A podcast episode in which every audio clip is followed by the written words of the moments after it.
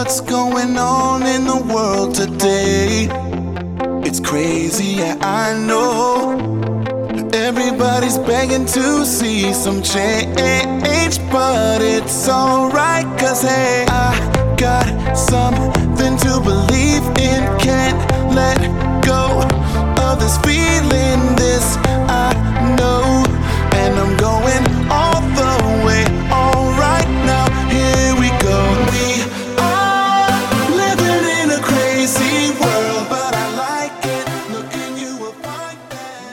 还是要感谢小叶老师，我们留下这么一个空间，然后感谢 Van 的慷慨，把这个空间留下来。客套话。然后对说说客套话，这应该是我们今天第一次的这个建筑碎片谈，瓦砾谈，对，但我觉得还是叫碎片谈嘛。啊 建筑的碎片也确实是瓦砾，对。然后今天我们想聊的一个话题啊，就是我在想第一次我们聊什么呢？我想了半天之后决定，就是第一次呢，我们就聊一个跟我们最相近的东西，就是我们都生活在城市里，我们都生活在上海这个地方。然后我觉得聊聊城市这个话题是挺好的。同时，我希望呢，把城市这个东西呢，接入到我们饭店的问题意识里面。这样的话，呃，也算是对我们小叶老师给我们留下的这个空间有一个回应。对，回头看了一眼。首先我我还是学着我们碎碎片谈的方式啊，就问大家一个问题。呃，可能不不会问所有人，然后打算让每个人都说一说的。我就问一下，在座大家，呃，有谁就是有哪有有多少同朋友不是在上海，不就是不出生在上海的非上海本地人，或者上海本地人举手吧。上海本地人举下手，看看有哪几位。一二三四，剩下的都不是上海本地人了。OK，那我就随随便找找一位朋友问问吧。就比如说新朋友啊，大你你是哪里人？我福建的，福建福建哪里的？福建宁德那边。宁德那边的。你跟我也是老乡，啊，对，你跟魏是老乡，对对，OK，正好，那你们就就正好，你就代替代替我一块儿就聊聊。对啊，我问你，你离开宁德多少年了？哦，不是，我是宁德下面一个县级啊，市。没事没事没事。对福鼎。呃，离开那里多少年了？白茶。是六六年吧，六年了，就中间经常回去吗？中间有都有回。都有回啊。你觉得你家乡家乡变化大吗？不大。不大吗？完了，我没法往下接了。换一个换一个换一个换一个人对，我我换一个，你感觉有变化吗？呃，变化不大。变化不大是吗？OK，伤心了。有谁觉得自己家乡变化大的吗？举举手。有的乡村振振兴的项目，呃不，Sherry 是那个溧阳常州溧阳的，你家乡变化大，你觉得最大大在哪儿？你觉得？他想把自己搞成一个旅游城市。这样吗？哦，所以说，嗯，他怎怎么样去？他他你你怎么感觉到这一点呢？呃，它是一直就有山有水嘛，然后它为了吸引更多客人，然后它种了很多树啊，种了很多树。绿化，然后再把那两个旅游景点项目，然后有新建什么东西吗？呃有它有建什么像彩虹路，就是把那个路的中间变成一条红的一条蓝的这样子，然后就让大家那块是在差不多像在田野那一块，就是让大家开着车或者骑着车，然后就可以在那下面，然后它旁边就建了很多。嗯很人为的一些东西，比如说像什么木木头做的金呃草草堆做的金刚什么东西，很奇怪的一些东西，就是给大家金刚对，就是给大猩猩那个金刚。嗯哼，这种致敬，对。对，就是在那一块，然后算是乡下吧，然后建了很多这种东西，就是让大家停下来，然后在那玩一会儿，然后嗯旁边有个荷花池这种。OK，那我再问一个问题，就是说你在那个溧阳住的时候，你是家是住在城的中心区域呢，还是靠近边缘的区域？嗯，中心。比较中心。所以说你感觉你们边家乡就是说新建的东西，中心拆了新建的东西多吗？或者说那新建的东西在边缘还是在中间呢？呃，新建的东西主要就是商圈吧，商圈迭了迭代了一些，迭代了一些主要还是那个商那那块区域。住宅更加的多吗？嗯，可能可能没有感知。对没有太感知。OK OK。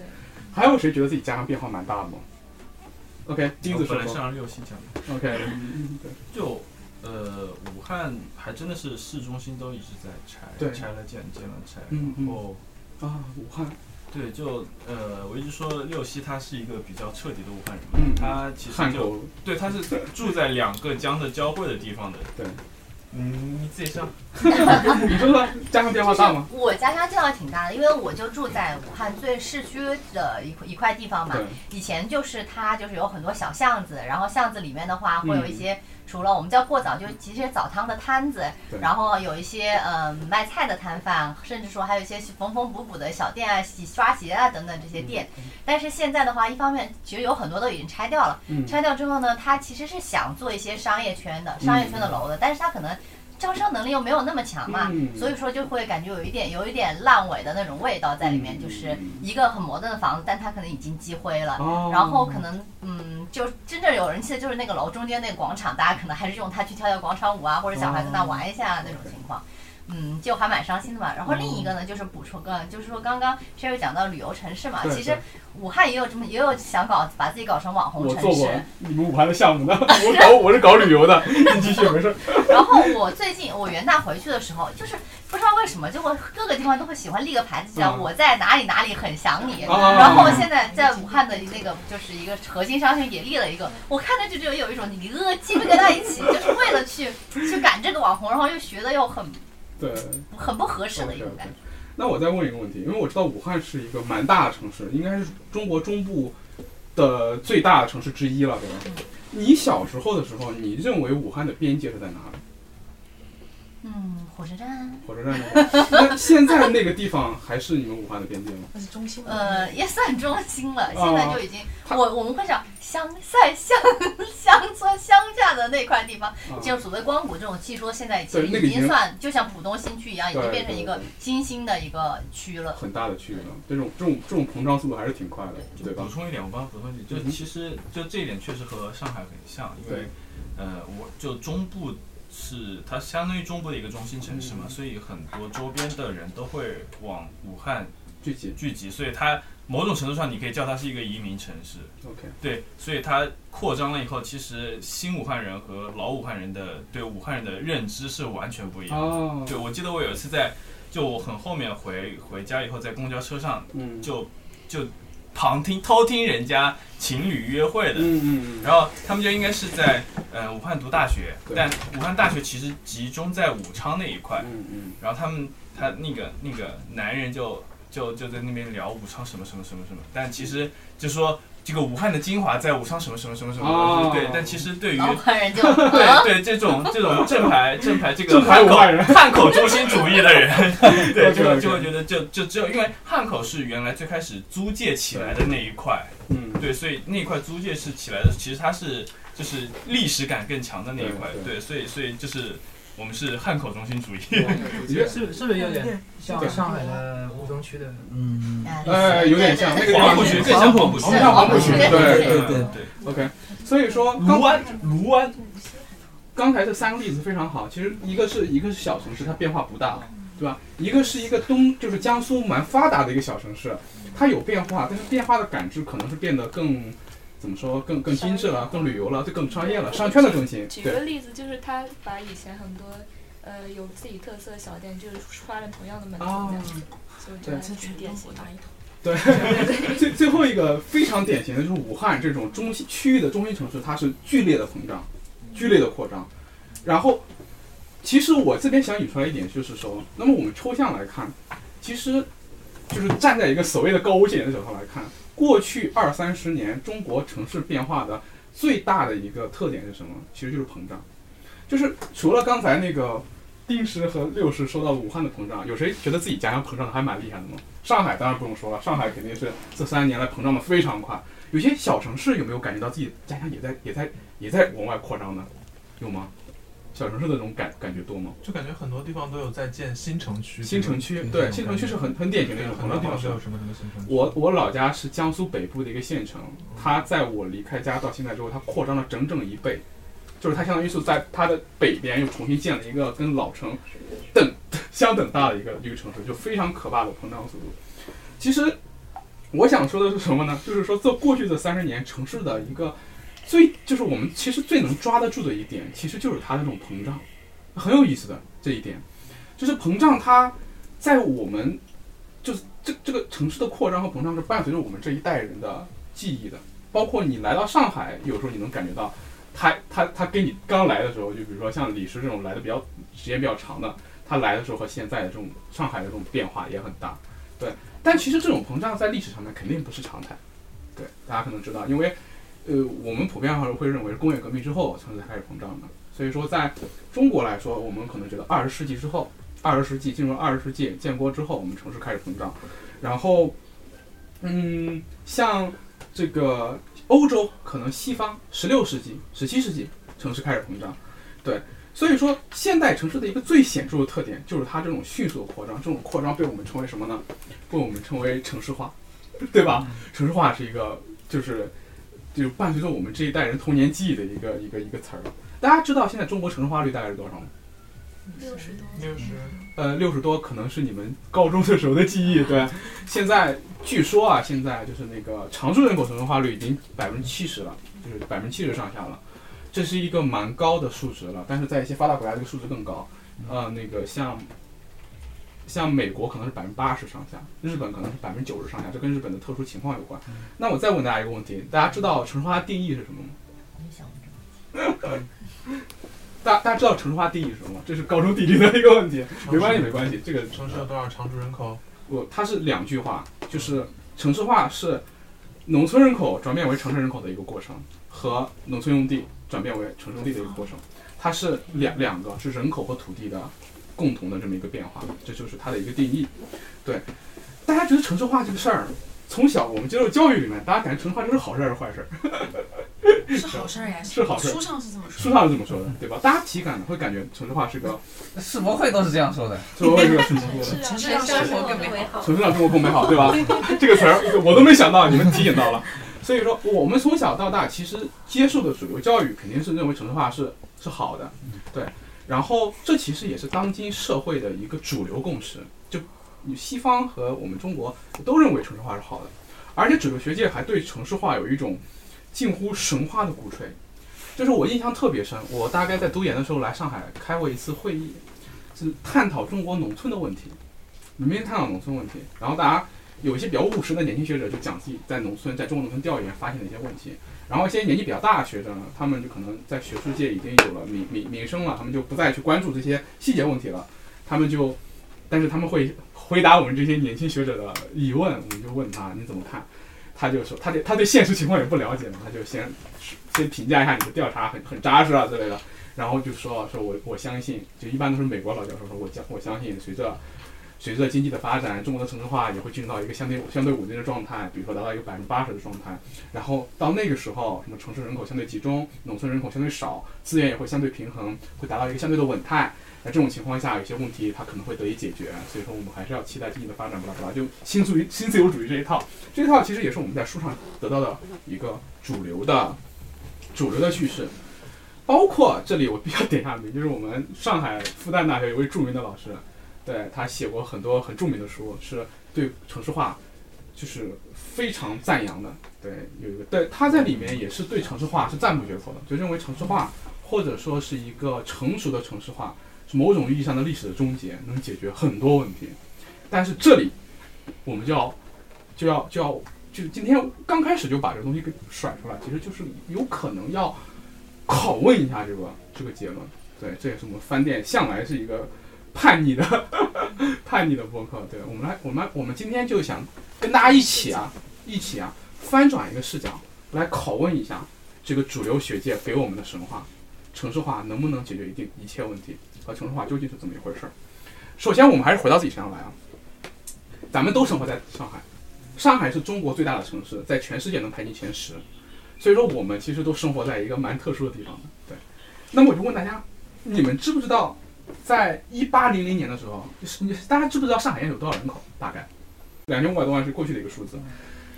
回到两百年前，世界上就是一八零零年，世界上没有任何一个城市超过一百万人口。对，然后伦敦那时候才九十多万人，巴黎可能八十多万人。对，然后你们知道现在中国目前一百万人以以上人口的城市多少个吗？猜猜一个数量级吧，你们猜大概有多少个？大概有多？比如说十几个、二十几个，就这样，就就你们猜猜数量级有多少个一百万以上的城市？一百五。嗯，接近了。我也猜他那个数字，其实一百五，一百零五，一百零五个。那超过一千万上的人口城市有几个？大家猜一下。省会应该都呃没那么多，七个。我这可以给大家念一下：上海、北京、深圳、重庆、广州、成都、天津，是很多的。就一个城市超过一百万，其实就算是一个大城市了。一千万以上就是特大城市，就是中国有一百零五个大城市和一千个呃不呃和七个特大城市。所以说，大家都是在大城市生活过的人啊。有谁可以说一说就自己体感的啊大城市的问题？就是就不用上价值，就我觉得我在这个大城市哪里让我过得不爽了，大家可以说一说。租房。其实其实说什么啊？租房对租房，为什么租房不爽？小。小对小，然后呢？贵。呃，设施落后，这里可能从小到大都没住过这么差的。对。对对。为什么呢？为什么这样呢？因为地价贵呀。人多，对吧？地少。供不应求。对对对。刚才 Sherry 想说什么？呃，我住的那个地方正好楼下就是交。呃，高架桥，然后就很宽的马路，然后走在，就是你行人走路的时候体验很差，就是你想在城市里散散步，但大多数情况下，这种情况只能在法车和人的挤，这个战争，对，呃 对，对对对，很好很好，还有吗？还有吗？就其实你去哪里，其实时间都比较长，嗯嗯，因为本来你觉得这个城市不是，就本来交通很方便嘛，对对，但是其实你每每次出门其实都要差不多一个小时左右，就是它大。对吧？你要有漫长的通勤，对，和和和和和和交通成本，还有吗？我想到一个，就是前两天群里在发说陆家嘴那边的规划的问题。哦，对对对。就是我在那边上班的时候，如果不是正式跟别人去约吃饭，是很不愿意下楼去吃饭的。嗯嗯。因为他那个建造会让你觉得下楼是件非常费劲的事儿。是吧？下楼和去找那个要吃的那种小馆子是件非常费劲的事儿。对，挺好，挺好的。然后，这这有一个点，我其实可能太日常了，大家都不提。在座的各位有谁在上班的？举下手。在上班呀。你看，大家都在上班。我问你，上班让你们爽吗？这件事情？我觉得在大城市最不爽的就是要上班啊。虽然上班有钱，但是他对对，为什么为什么这么说？你看刚才我们提到很多，比如说大城市的拥挤、大节奏、大大城市的这种就是人车交通的不便，包括这种尺度上面的不就是巨大。而且它还有高高消费，就是贵嘛，房房租贵，吃饭也贵，然后快节奏这些问题。那我们把这个东西总结总结啊，就是让我来总结一下的话，我其实可以总结那么几点。第一点，刚才我说到上班嘛，抽象一下，城市生活其实会让很多人卷入到一个严格按照时间表去生活的一个环境中去，这是城市生活的一个典型特征。但反而它又不是那么严格。呃，怎么讲？你看我们的。我们的工作 拉拉到无限长啊！对对对，工作可以拉到无限长，但是他想要让你就是，比如说，比如说我们列车有，就是地铁有时刻表，然后你上班这样打卡。对对对，你说到这个上班以及租房以及是打卡这个事儿，对我刚刚想说一个点就是，其实。我有一次下班的时候，因为是刚好那天很难得，下班的点下班了，然后等电梯等了好几趟，对，一打开满了，一打开满了。上班都是一样的，对，上班也是。上班在在在你那个九点或者九点半的时候，对对，根本就是排队上电梯。这个这个东西非常好，把两个问题还还也连到一起了。对，然后拥挤问题和上班的问题。对对，然后你等电梯可能就打卡了，嗯，对吧？就迟到了。对对对。其实你看我。这个城市中这种大量工作，就大量的城市工作这个事情，也不是自然的，也不是说自古以来就这样的。这个事情也是在城市生活普及化、城市化之后才出现大量的。我们说的好听点上班，就说的左翼一点，说说的马克思主义一点，就大量的人口被进入到一种准奴役的状态，就是其实上班，哎。你换一种说法嘛，就跟奴隶没什么区别嘛，就是你按照一个时间表工作，然后你被限制在一个具体的这一个这一段时间内，被限制到一个空间内，这就就就是某种奴役吧。但是我们还没那么工作就没有生活资料。对对对，在某某种意义上，呃，在某种意义上面，我们不会这么极端的去表述它，但是就是我们夸张一点去表述它，就是一种对大量人口的奴役。对这个东西，马克思主义、马克思主义哲学那个左派已经聊过很多遍了，我们就不细说了。词叫什么？现代奴隶制。对，但是我不知道那个词原意到底是不是这个意思。差不多。理解了，对对对。然后，而且最近有很多相关的著作，大家可以去拓展阅读啊，什么狗屁工作呀，什么工作呀，现代性啊，这类我们不谈了。对。然后，它这个第二点就是沿着这个工作的这件事情，我们再去理解城市一个维度，就是城市它是一个很军事化的一个。感受的东西。刚才我们说这种时间管理和行政官僚体系，快节奏的本质，根据根据时间表生活的一个本质，就是说你是生活在一个系统里，你在里面是要被纳进到这个系统中去的。这个系统它可以，它上班它是一套呃资本的运作系统。那么你在这个过程中还要去面对城市的这套行政管理系统，而行政管理系统。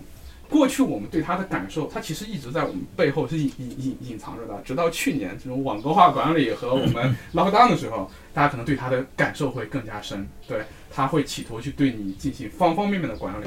因为在过去呢，它可能是以服务的形式出现在我们生活中的，比如说什么供电呀、供水呀、公共基础设施啊。但是，一旦情况翻转之后，就发现它其实也是一种行行政生行政行政力量对我们生活的渗透。所以在这边我们做个小结，其实。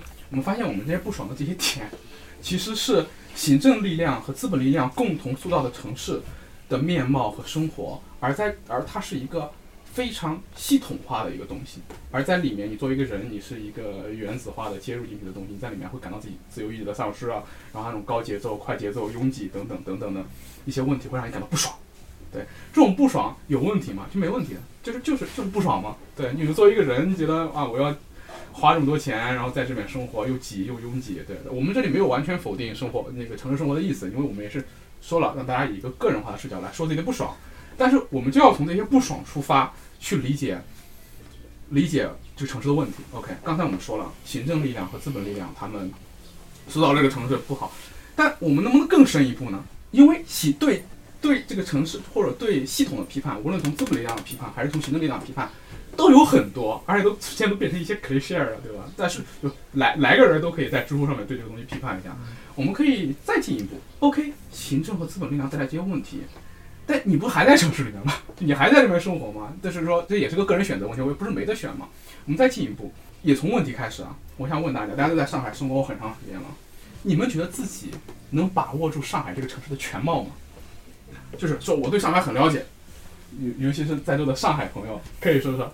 你能感觉到，你你有这种把握吗？把握不了呀，把握不了，因为我我自己生活的圈子就在，基本上就在虹口区。对。然后我来到这个就是呃这个徐汇区，包括长宁什么的，普陀的，就是这一块地方，其实我很陌生的，就是我整个对就是对这个上海的感受是不一样的。不一样的。OK。那猫师呢？猫师也是也是那个。我就普通的。普通的。你你对你觉得你对上海会有那种你的陌生感的地方？有。小时候就是，比如说你买东西或者到市区有一些事情啊，嗯嗯，或者去参加一些课外活动，会经常去市区。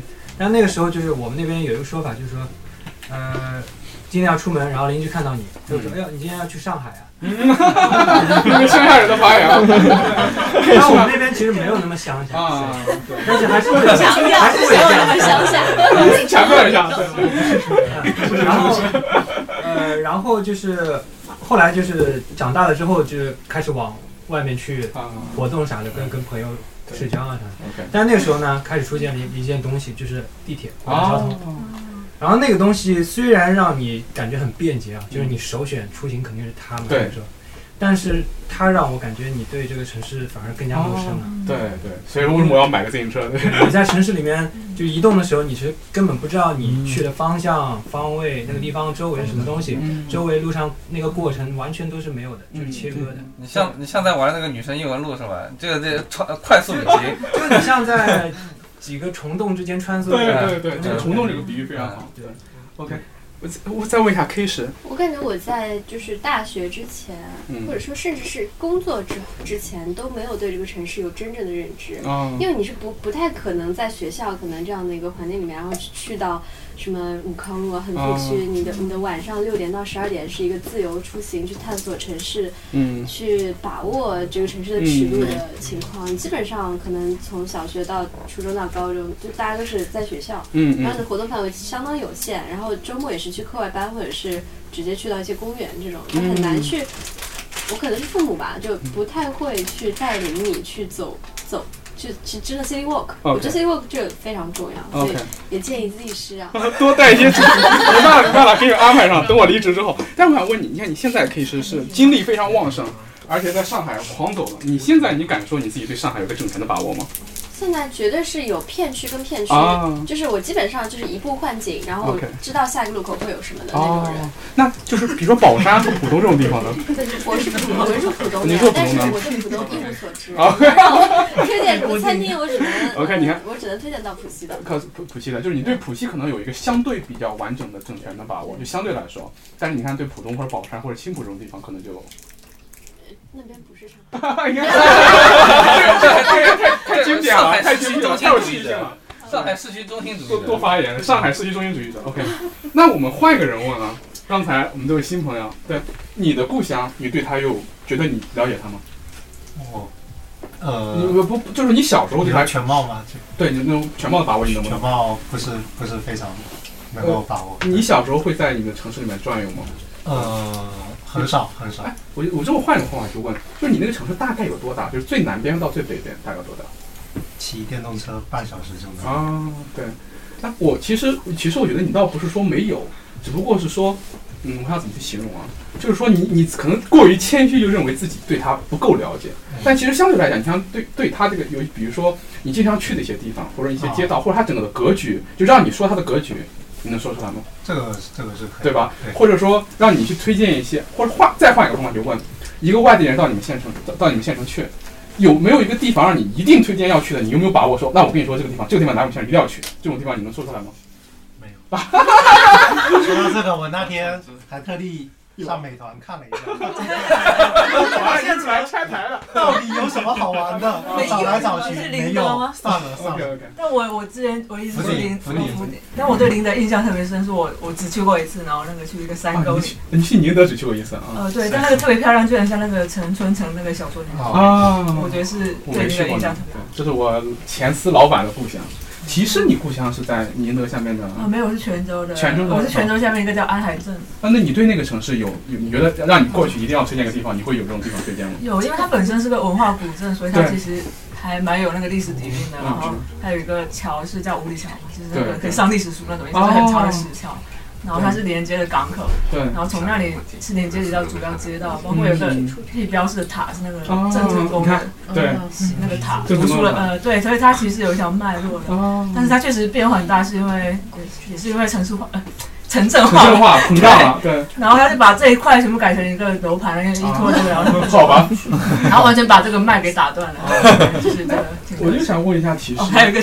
就是因为建设楼房导致那个下层哦，对，跟上面涨价就不能进，就是走到一半就不能进，就开始有点塌陷。你看这个东西跟我们之前讨论的问题呼应了，确实会这个东西会很严重，将来在上海会更严重。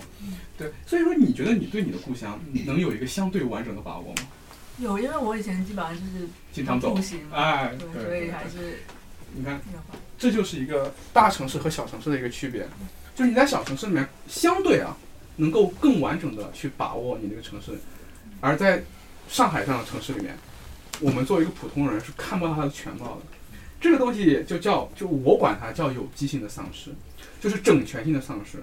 你对一个城市或者你对你居住的地方，越来越变得难以有一个整全性的把握。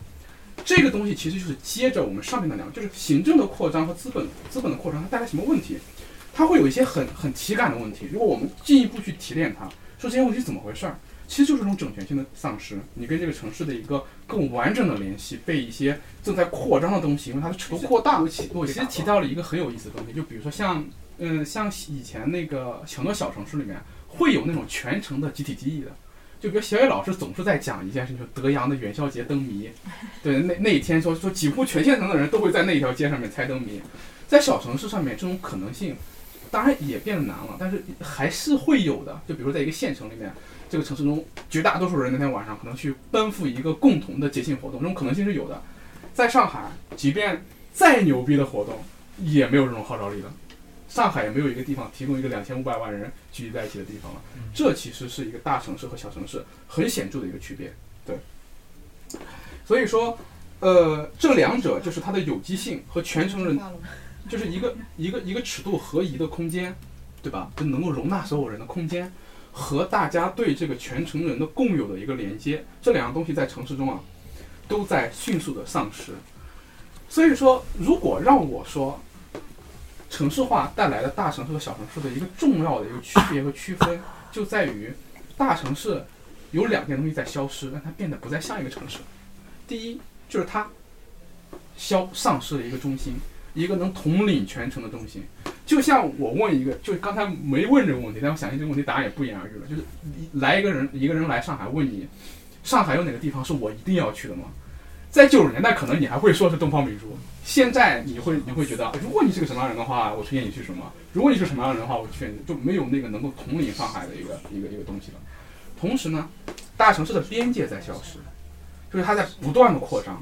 这两个是一个非常非常非常明显的倾向，让我们的城市在进入到一个团块化扩张和无序扩张的一个状态中去。所以说，这其实是我们了解城市问题的一个抓手。所以这里也抛出来了我们今天的一个问题，就第我们第一个问题抛出来的什么是城市化有没有问题？对，它肯定不会没问题。都很多很多很多赞成城市化的人，他们也承认城市化是有问题。所以我们第一个问题其实只是一个引子。然后第二个问题是我们似乎找到了一个蛮有意思的点，就是城市的中心消失了。哎，所以说它是怎么消失的？为什么消失的？从什么时候开始消失的？这个问题或许是我们理解城市问题的一个抓手，所以下面我们就开始进入到这个问题来。我们把这个问题留到最后再解答，但是我们先先去举例子，因为李师总是跟我们说，理理解一个问题最重要的还是举例子，你们空说对吧？没意义。所以说，我们就从一个例子去理解一个城市的中心是怎么消失的，和它怎么变成一个特大城市的。所以说，在这里呢，我想有一个以一个城市为例，这个城市我应该 K 是去过。很很多人应该都去过伦敦，有有多少人去过伦敦？可以下举下手吗？呃，你们俩去过，OK，就就你们俩去过，OK，待会儿逮着你们俩问了。对，是伦敦是一个很特殊的城市了。对，伦敦为什么它特殊呢？它是现代世界中第一个突破一百万人口的城市。嗯，就是古代世界中，据说有一些城市早早的突破了一百万人口，比如说巴比伦，不，我没没要说那个啊，巴比伦城据说在。前古典时代就突破了一百万，蛮牛逼的。对，然后如果你用中文互联网搜 第一个突破一百万人口的城市的话，他会说是那个说说是健康城，那个就完全是一个史料上的记载了。就南京。就就南京城，对，就是它是个史料上记载，不那么可信。但是唐长安城超过一百万人，这个还是相对还比较相信，相对相对可信的。但他们为什么会在古典时代就变得这么大？这个我们可以留到以后作为一个专专门的话题去聊，对，蛮有意思的。但是在十九世纪，第一个破一百万的城市是伦敦，所以它很特殊。所以我们从伦敦开始讲。我在这边问一个问题，大家不要紧张啊，就是自己就就就按照教科书上来回答我就行。对，特大城市城市化这个东西是怎么带来的？我们课本上面是怎么教我们的？工业革命。对，工业革命。对，还还有还有还有还有还有还有还有别的答案。工业革命确实是教科书教的。那那工业革命它带来的技术，对吧？改变了城市的面貌，这是我们教科书里面教给我们的。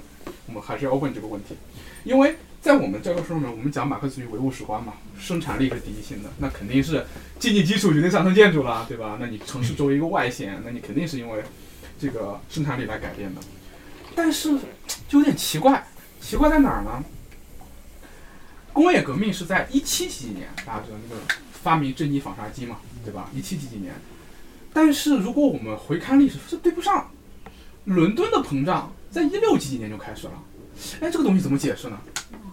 对，为什么这个伦敦？因为伦敦在一七几几年的时候，一七几年还没有突破，但那个时候它迅速膨胀的时期，它在一六几年的时候可能就三四十万人口，然后呃，在就是在工业革命前前夕达到了八九十万，然后工业革命在最后临门一脚过了一百万，对。这个其实有有有一点点对不上，至少在工业革命之前，伦敦就已经开始膨胀了，所以这是一个断裂点，就是哎，这个这个问题有点不对劲，那我们就可以接着往下看。首先，嗯，我问一下 K 师，对，因为 K 师你去伦敦是是读书还是去玩了？旅行。旅行，OK。哎，那我那我问你一个问题啊，你知道你知道伦敦是谁是是是谁建立的吗？是是哪个民族建立的？天哪！算了，我把这个简报嘛，是罗马人，罗马罗马人建立的，OK。他最早建立在。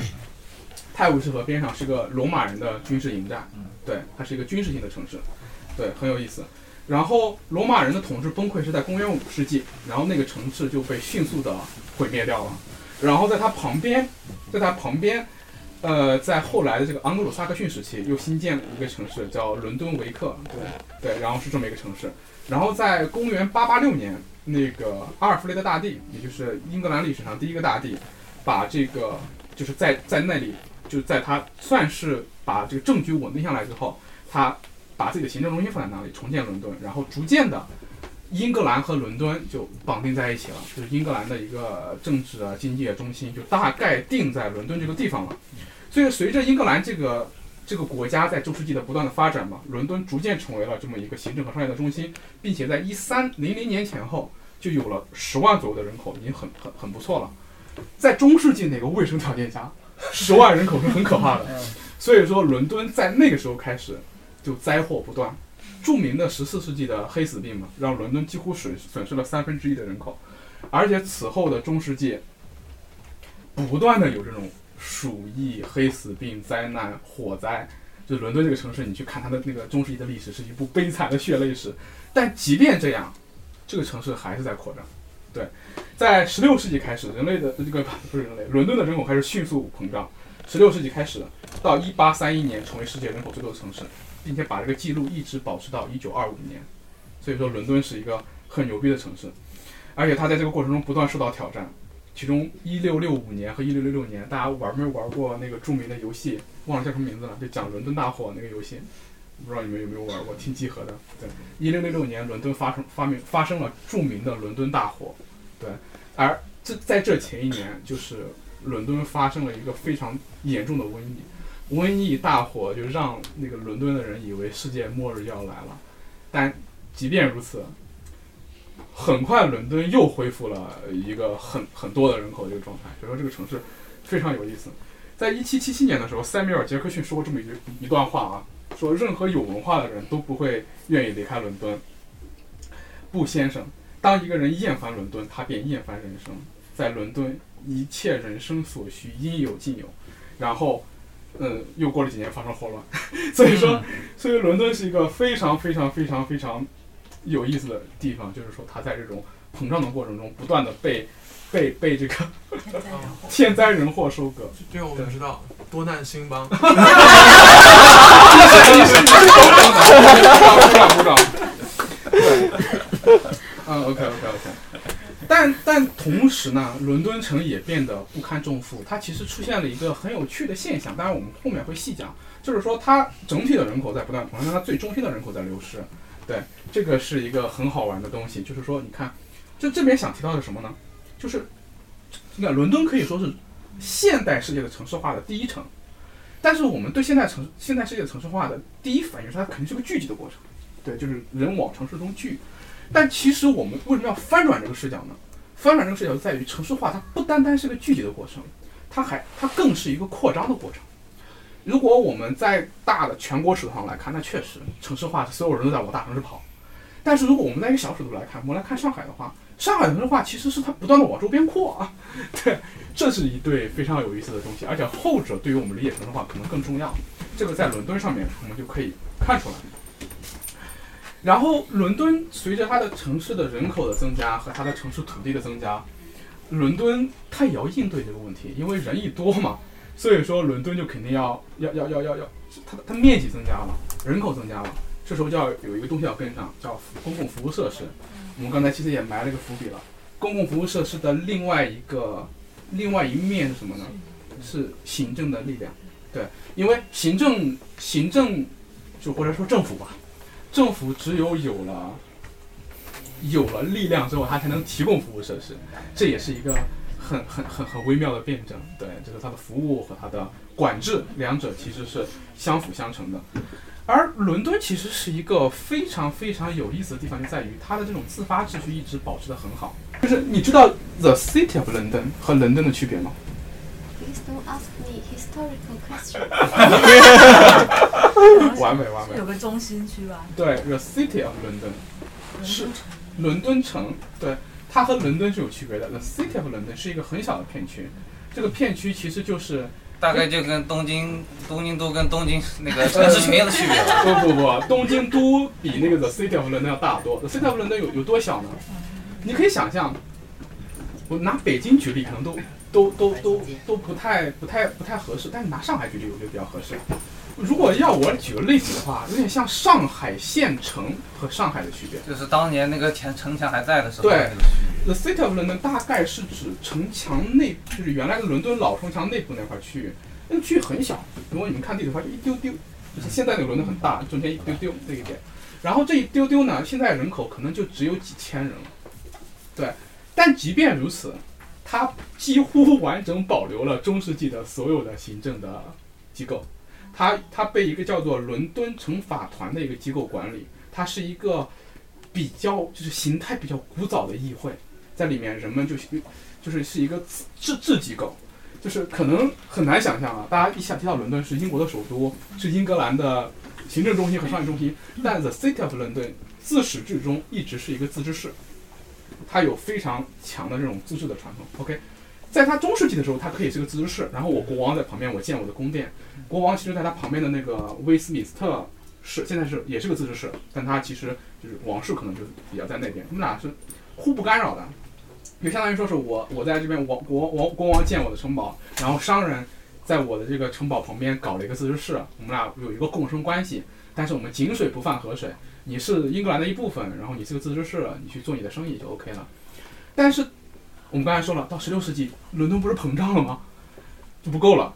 就是说，这个如果你想要把，就是它在它在附近有了很多新城，那么伦敦就开始它的行政就开始膨胀。然后，在大概在一八三二年前后，有一个一八三二年法案。这个一八三二年法案其实它是一个议会改革，它就是说，呃，伦敦就是整个英格兰想要去把这个选区制度重新梳理一下。这个就是细节很多，我就不不讲了。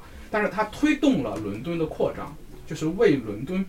引入市郡制度，提供了一个铺垫。那么，在一八八八年，又有另外一个法案，让英国伦敦引入了市郡制度，就是说成立了一个 The County of London，叫伦敦郡。这个伦敦郡就包括包括了伦敦中间的一个一个 The City of London，然后周边的一一圈新城，然后这形成了一个伦敦郡，然后它的行政单位就扩大了。但是伦敦城法团就是 The City of London 的那个 Council 就保保留下来了，然后它作为这就和周边的一些自治市，然后联合起来，就它可它可能变成一个区了，相当于说是它内部可能还会有自治，然后我上面再设一个更高的机构和议会去管理它，然后便于统筹管理。就是在一八八八年，其实蛮晚的了。然后再下一次呢，就是一九六五年，一九六五年伦敦就就很近了啊。伦敦又有一个一九六五年的法案，应该也是叫什么 Local Government Act 之类的，就是进一步把伦敦的这个行政范围变大，变成了现在叫 The Great London，就是大伦敦，大伦敦区。你看它，它又扩了一圈儿，然后去统筹管理这一片区域，然后它就有了更多了，应该是把过去的伦敦郡变成了内伦敦。然后又有了中伦敦和外伦敦，然后把过去的一些那个自治市该合并的合并，该拆分的拆分。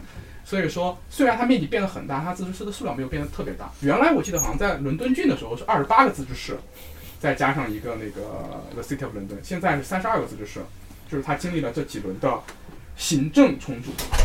所以在这里其实就就是就是辨析，帮大家辨析三个概念，就是伦敦和伦敦伦敦城和伦敦郡。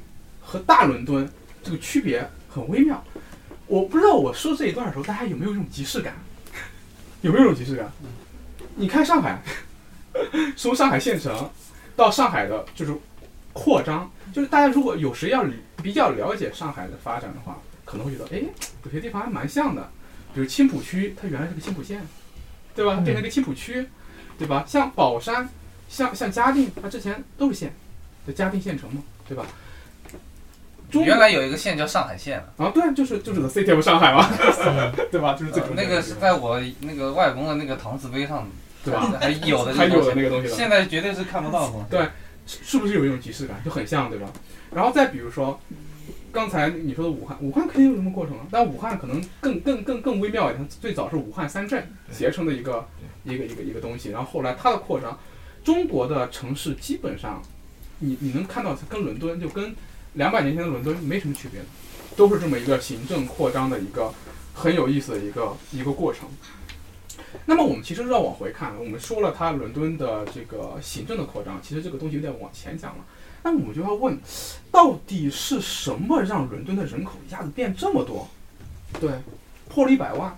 然后到底是什么让伦敦不得不开始进行行政上面的扩张？其实我们刚才其实已经说了，城市呃就是城市化其实就是城市人口，就是农村人口变成城市人口的过程。那个农村那个城市用农村用地变成城市用地的这个过程，那么就就问，是什么让这些人进入了城市？大家大家看中国是什么？你们觉得是什么？跟英国那个就是继承法有关系吗？呃，有呀，你这个点说的非常好，有关系。但是你想想。这个继承法，它是对怎么说？它是对上层结构的一个关系，一一个一个关系。那对底层底层有关系啊，就是你非长子，非长子无法继承，就是出现大量的流动人口。那这些流动人口为什么要去城市，而不去别的地方？为什么不去海外？他当然他也去海外，对，为什么要往城市跑？他他他他他他的他通路不是不是一定的，就是你说的那个是有关系的。那他为什么要去城市？因为城市有什么？就业啦，医疗啦。呃，对，就业。就医疗的那个时候还没还 没有牛逼，主要还是就业，主要还是就业。我觉得从从我们农村，因为我小时候从农村长大的嘛，我类比中国，对，嗯，就是我记得的时候，我爸妈就是他们那一那一辈，他们他们很年轻的时候，二十多岁的时候，他们其实是在家里面的。对。然后后来人人变得越来越多的时候，其实家里的土地资源其实就不够了嘛。嗯嗯。就是你同样的资源，然后人数更多，或者是小孩长大了，其实你。就是你再怎么工作，再怎么在田里面干活，其实也不够家里的人吃，他们就必须要去城市里面去寻求新的机会。对，这个很有意思。你看到城市中寻找新的机会。刚才我们描述伦敦城的扩张，我们就是我先说的是它行，它的它的人口变多了，然后随着随着行政就是跟着它人口的扩张，行政为了提供所谓的公共服务去扩张，那么就回到那个问题，这些人为什么来城市？刚才你说了，就是农村里面资源不够了，然后要到城里面去找。那那个时候，伦敦到底发生了什么样有有趣的一个一一一一什么一个事情，就让大家一定要往城市跑，一定要往城市跑？因为因为就像我们说，你比如说你在你在你在你在一个英格兰的大地上，对吧？你这这个地方没资源了，我们不去开荒？就是在中国古代的时候，如果一个地方没资源，那第一反应就去开荒，要去城市跑。其实就不卖关子，就是因为产业，就是因为产业，在那个时候，伦敦迅速的就是在十。十六世纪到十七世纪之间，就是一七几几年的时候，伦敦的产业开始迅速的发展，主要有四个四大块了：纺织业、煤炭业、金属加工业，还有酿酒业，包括造船业。这些产业开始吸纳大量的农村人口。对，在那个时候，伦敦是资本主义市场最早、最发、最发达的一个城市，就最早产生的一个城市。这这其实跟你当时说的继承法，包括很多社会变革有关。但它这个这个变革的过程，其实啊。其实是早于，其实是早于技术变革的，这也是也接到我们饭店上面去。就我们饭店曾经讲过一个欧洲经济史与思想史中观，里面其实系统的讲到了这个启蒙运动，包括苏苏格兰启蒙运动是怎么样从欧洲从从英国开始发源，一路往往欧洲走的。那这个过程和当时的整个社会的变革和和当时整个英国的这个产业的兴起都是在一起的。这个东西大家可以回去听翻店，我们这边就不细讲了。但是我们想要说的是，在十六到十七世纪，英国的产业开始迅速进、迅速、迅速兴起，也就是说是这些产业吸收了大量的农村人口。这些产业它有一个什么样的特征呢？就是它不是一般的产业，它不是作坊，它是大公司和大财团。让你们想一个最著名的英国公司，你们现在脑海中第一个是什么？你要说东印度公司，东印度公司，你们知道它是在哪年大概成立的吗？我不知道。与此同时，还有跟他在一起的有哈德逊湾公司、哈德逊湾公司、泰晤士河公司，这些公司都已经是跨国公司了。也就是说，在英国在那个时候就有了跨国公司，也不是跨国公司了，就是一种这种庞大的企业财团综合体。对，那个时候我们这边皇帝还没。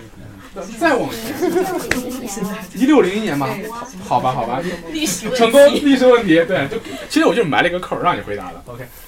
一六零一年 就有了东印度公司。OK，在那个时候，英国的纺织业也好，金属加工业也好，酿酒业也好，都不再是小作坊了，都是大企业财团。他们的特征是什么呢？能就看我们现在的万达万科，你能理解？能拿地，能盖房，对，然后能有力量去决定这个城市的形态。这就是当时，而且他们再加上。英国是一个商业非常发达的商业社会和商业底蕴非常好的一个地方。那么它的一个典型的特征是什么呢？就是商业对城市的塑造力量是先于行政。啊，对，这点跟我们这边是一个非常重要的区分哦。那商业力量是先于行政力量，先塑造城市，并且这个力量非常强大。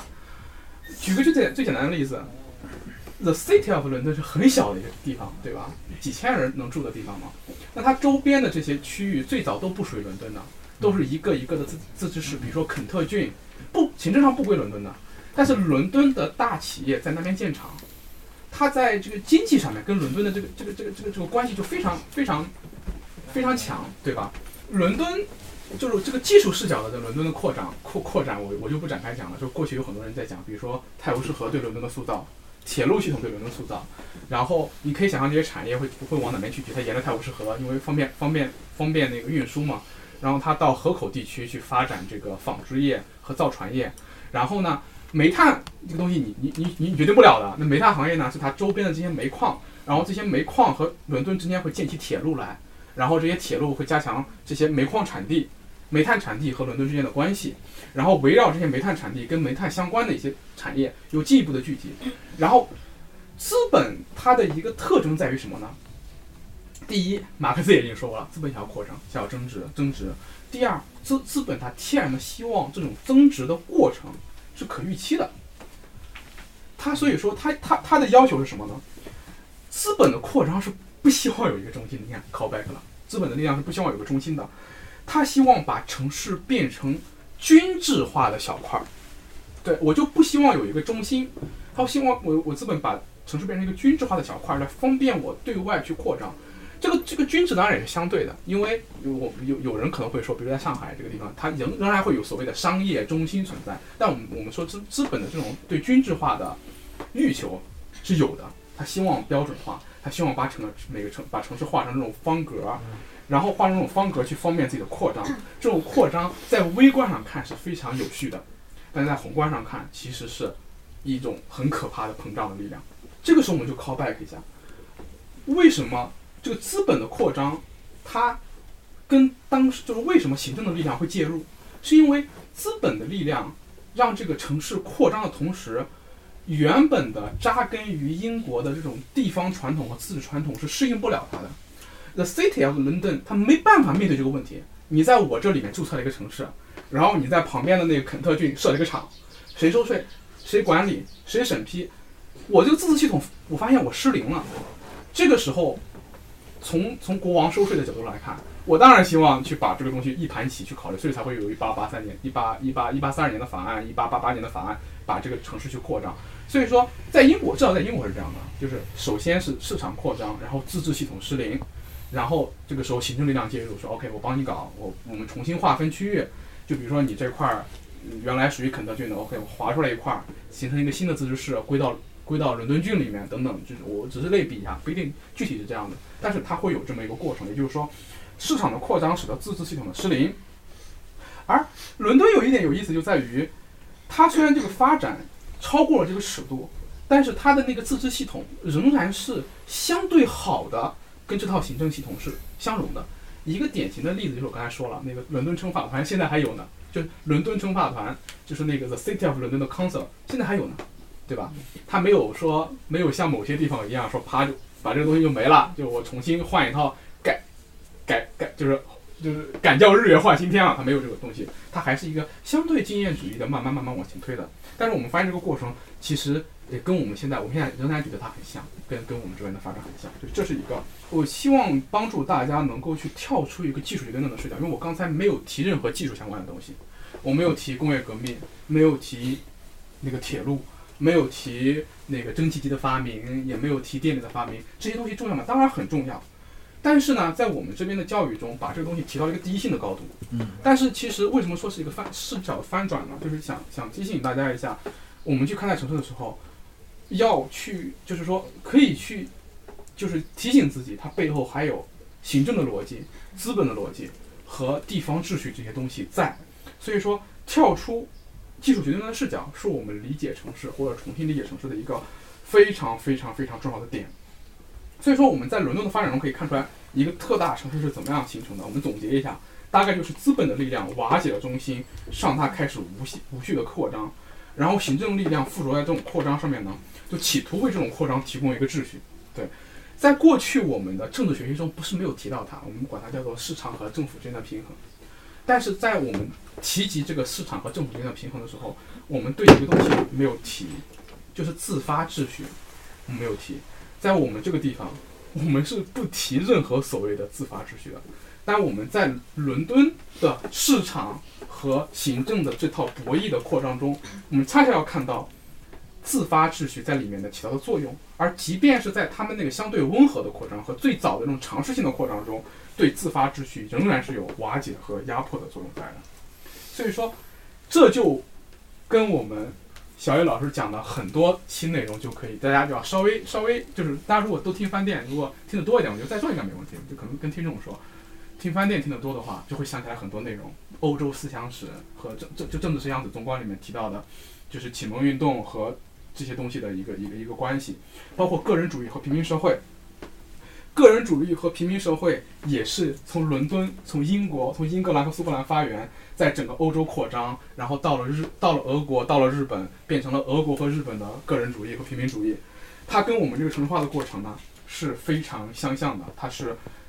就是可以，大家可以去类比着看的，而且我想说的是，刚才我介绍的伦敦，它的这个特大城市化是历史以来的第一次，也是最温和的一次。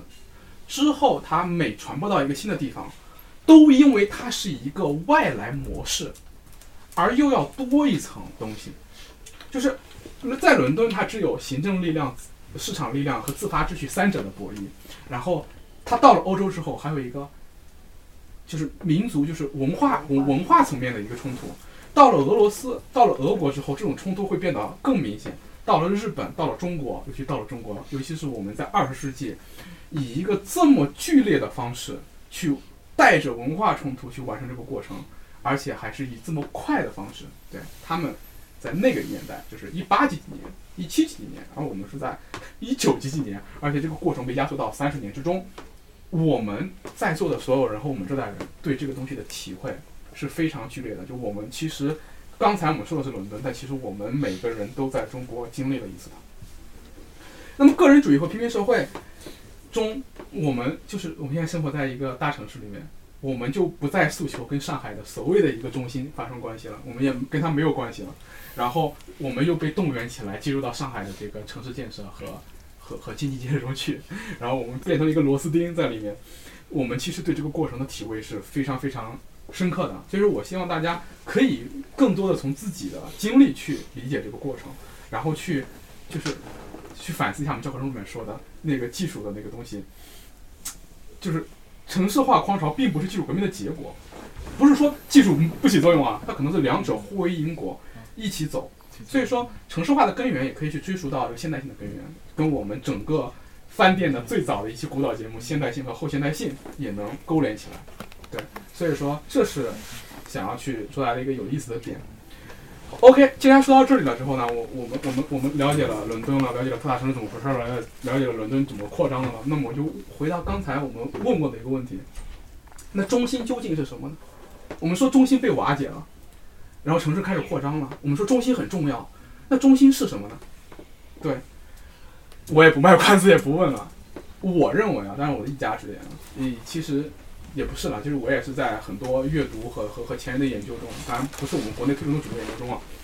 中心其实是个共识，对它这一点其实我们都能理解。大家大家其实有没有看过一本书叫《想象的共同体》？嗯，对，那本书说说说民族主义是是是一个想象出来的共识。它是个想象的共识，就说明它是一个超尺度的共识，而我说的这个中心，它一定不是想象的共同体的那种共识，而是一个中等尺度的共识，这个很很关键，因为超尺度的共识不是没有，在城市扩张的时候，恰恰是有这种超尺度的共识的，比如说民族主义，它就是一个超尺度的共识，比如说一些极端相对极端的宗教思潮，宗宗宗教狂热思潮，它也是个超尺度的共识，比如说资本和对这个增长的。狂热信念，它也是个超尺度的共识。行政力量、帝国，这也是一个超尺度的共识。但是我们城市的中心，它一定是一个中等尺度的共识。回到什么？就是过去的城市，一个古典意义上的城市，它有一个，还是回到刚才我们说的，一定是有一个空间的。它能能容纳这个城市中的所有人，并且赋予这个空间一个有意义的共同连接的事情，一个事件。所以说，在这里就引引出来，就是说，在座在座各位应该只有我和提示是设计师，是是建筑师，对吧？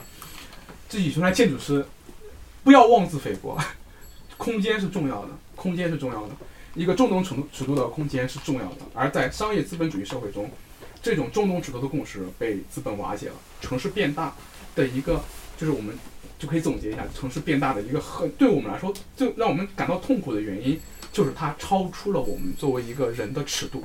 能理解的尺度，这其实是城市特大城市给我们带来的痛苦的一个原因，而这个原因，就因为我们理解到这一点，才意识到它才不是一个暂时的痛，它不是一个暂时的痛。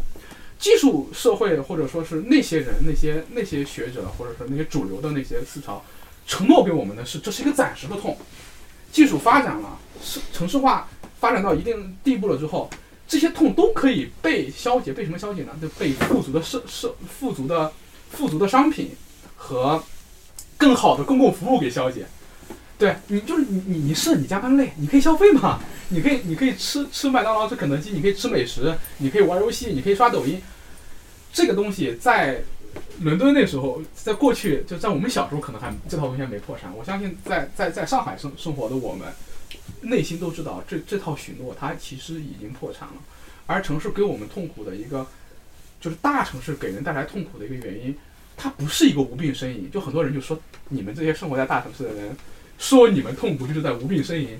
就为什么呢？你们有的吃有的穿有抖音刷。但是如果我们体察到这种尺度的不相合给人带来的痛苦，你无法理解你的生活的全貌带来的痛苦。这种痛苦，它绝对、绝对、绝对不会是一个暂时性的东西，它会是一个持存的东西，它会是一个根本性的问题。到这儿如果就结束了，就非常不翻店。为什么呢？我们翻店永远强调，那怎么办？对你不能只说问题，不提供一个进路。我们不说答案嘛，不不能只说问题而不提供个进路。那么我们就就问问怎么办。这个东西其实很多学者也在研究，而且我我我在这里就提出来，就是我的这套这套今天跟大家讲这些东西，其实多我不能说是全部吧，就是多数来自一个著名的技术史学家叫路路路易斯芒福德的一本叫做《城市发展史》的书，回头我会把这本书扔到群里面，啊，大家有兴趣的话可以去去读。对，对对对，OK。所以说，那我们就来看看再造共识这件事情有没有人去尝试过？怎么可能？当然有人尝试过。你想。在伦敦那个发生这个问题的时候，从整个启蒙运动到康德，到他们其实，在哲学上面，在在在黑在在黑格尔、康德，一直到后来的海德格尔、维特根斯坦，在在在在思想史上面，整个欧洲人都在努力的凝聚，努力的想要去去去去寻找寻找一个去解决现代性问题的一个方案，对吧？这是我们听翻店的人，也是因为这个大家才聚集到一起，对吧？那同样的，在政治上面，在政治上面也有很多尝试，不是说没有这些尝试的。所以说这些东西在别的别的学科里面都会有这种相对的进入去去去探索它。在城市在城市建设过程中，像我们稍微了解城市史的人都知道，在整个二十世纪有很多很多这相关的尝试。在我们的教科书叙事中，其实对这些尝试呢。并没有给予很高的评价，原因有两点。第一点就在于这些尝试当然都没有最后成功。若要成功了的话，也没有今天这个聊天了，对吧？第二呢，这个尝这些尝试跟我们国家面对的问题的，呃，这个这个这个区别太大了。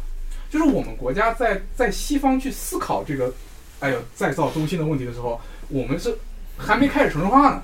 我还没面对这些问题呢。我们城镇化其实严格意义上来讲，一九七几年，呃，李世经常说，就是说，前人不是没有给我们，没有没有不给我们留下教训，但我们面对自己现实问题的时候，我们往往会，往往会再重蹈覆辙，而且会以一种比较比较比较悲惨的方式。其实我们在，其实我们每个人能感觉到，我们现在的中国的城市的建设，包括扩张的过程，这个问题其实就有很多重蹈覆辙的。如果我们慢一点的话，可能会就是说不会不会有不会再犯那么多这么多同样的错误，但是这个东西也无法无法无法追回的了。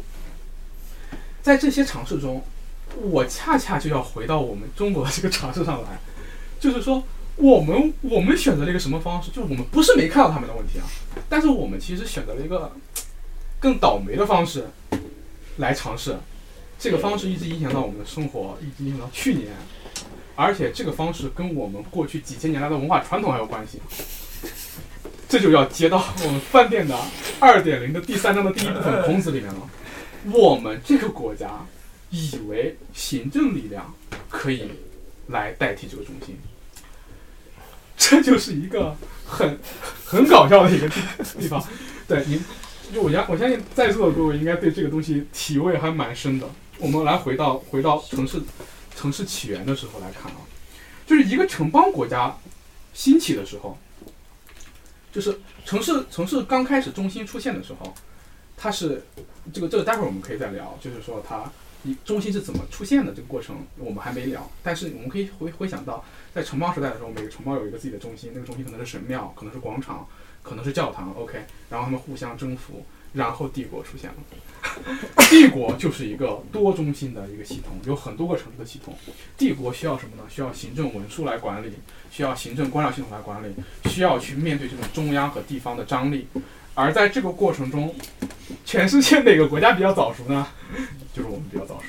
这个东西，因为我我觉得在在跟大家就不用细讲了，就是大家如果愿意去听的话，就听那个翻遍二点零第三章的第一部分，讲中国的帝国化逻辑的这个过程。我想说的是什么？它跟城市有什么关系呢？帝国化的过程往往伴随着城市的大量出现。我们中国虽然早熟啊，但并不是独一苗儿。其实很在在在在那个汉帝国、秦汉帝国崛起的时候，世界上其他地区已经出现过很多类似的帝国了。比如说巴比伦帝国，比如说罗马帝国，比如说希腊化的所谓帝国，比如说亚历山大的帝国。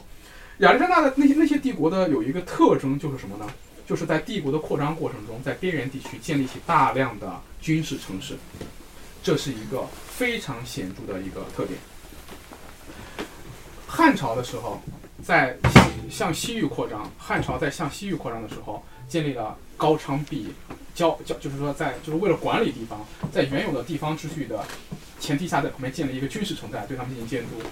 在罗罗马也这么干。我们最早刚才去提到那个伦敦的时候，不就是 伦敦最早就是罗马在他们的帝国边缘建立了一个军事城市。这军事城市的作用是干嘛呢？是更好的汲取当地的资源。对它的它的最重要的就是它的它的逻辑就是前前现代化社会在在古典帝国时期，商业就商业秩序的力量不强，那个时候的扩张主要是以这种军事武力征服和行政扩张而产生的。所以说。帝国化的阶段是行政力量占主导的，就是我们先靠 back 一下古典时代。那么在我们刚才说了，古典时代是以这种军事化和行政的力量去主导的。好，我们刚才讲到了那个伦敦现代就现代性带来的一套商业逻辑主导的东西。那在这个这套就伦敦那套逻辑演变的过程中，其实有很多国家为了快速的实现所谓的伦敦模式的现代化，他们就采用了行政优先的方式。比比如说德国，对吧？就是军国体制、军事化体制。再比如说，就是普鲁士啊、腓特烈大帝啊那那套的。与腓特大与腓特烈大帝同时代的有一个非常著名的人物，就是那个俄罗斯的叶卡捷琳娜大帝。我前段时间看了叶卡捷琳娜呃大帝的那个电视剧啊，对，非常非常好看，主角非常漂亮。